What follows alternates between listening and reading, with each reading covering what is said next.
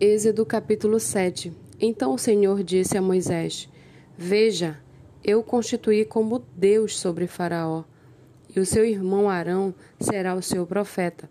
Você falará tudo o que eu lhe ordenar, e Arão, seu irmão, falará a Faraó, para que deixe sair da sua terra os filhos de Israel.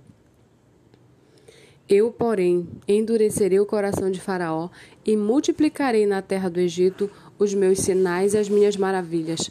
Faraó não vai ouvir vocês, e eu porei a mão sobre o Egito e farei sair os meus exércitos, o meu povo, os filhos de Israel da terra do Egito, com grandes manifestações de juízo.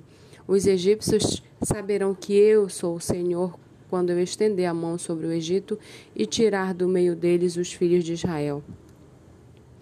Assim fizeram Arão e Moisés, como o Senhor lhes havia ordenado, assim fizeram.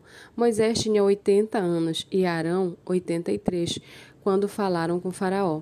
O Senhor falou a Moisés e a Arão: Quando Faraó lhes disser, façam um milagre, você, Moisés, dirá a Arão: pegue o seu bordão e jogue-o diante de Faraó. Então o bordão virará uma serpente. Então Moisés e Arão foram até o Faraó e fizeram como o Senhor lhes havia ordenado. Arão pegou o seu bordão diante de Faraó e diante dos seus oficiais e jogou e virou uma serpente.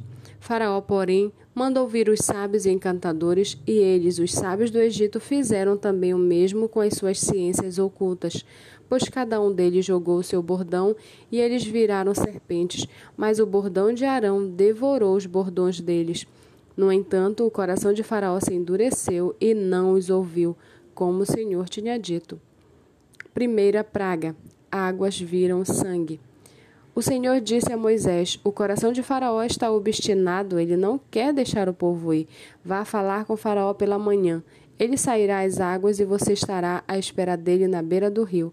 Leve o bordão que virou serpente e diga a Faraó: O Senhor, o Deus dos Hebreus, me enviou para dizer-lhe: Deixe o meu povo ir, para que me adore no deserto, mas até agora você não quis ouvir.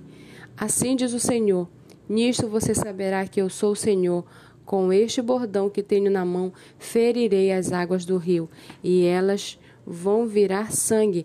Os peixes que estão no rio vão morrer. O rio vai cheirar mal, e os egípcios terão nojo de beber água do rio. O Senhor disse ainda mais a Moisés: Diga a Arão que pegue o seu bordão e estenda a mão sobre as águas do Egito, sobre os seus rios e sobre os seus canais, sobre as suas lagoas e sobre todos os seus reservatórios, para que virem sangue. E haverá sangue em toda a terra do Egito, tanto nas vasilhas de madeira como nas de pedra. Moisés e Arão fizeram como o Senhor lhes havia ordenado. Arão, levantando o bordão, feriu as águas que estavam no rio à vista de Faraó, seus oficiais, e toda a água do rio virou sangue. Os peixes que estavam no rio morreram, o rio cheirou mal, e os egípcios não podiam beber a água do rio, e houve sangue por toda a terra do Egito. Porém, os magos do Egito fizeram o mesmo com as suas ciências ocultas, de maneira que o coração de Faraó se endureceu, e não os ouviu como o Senhor lhe tinha dito. Faraó virou-se e foi para casa sem dar atenção ao que havia acontecido. Todos os egípcios cavaram junto ao rio para encontrar água para beber, pois das águas do rio não podiam beber. Assim se passaram sete dias depois que o Senhor feriu o rio.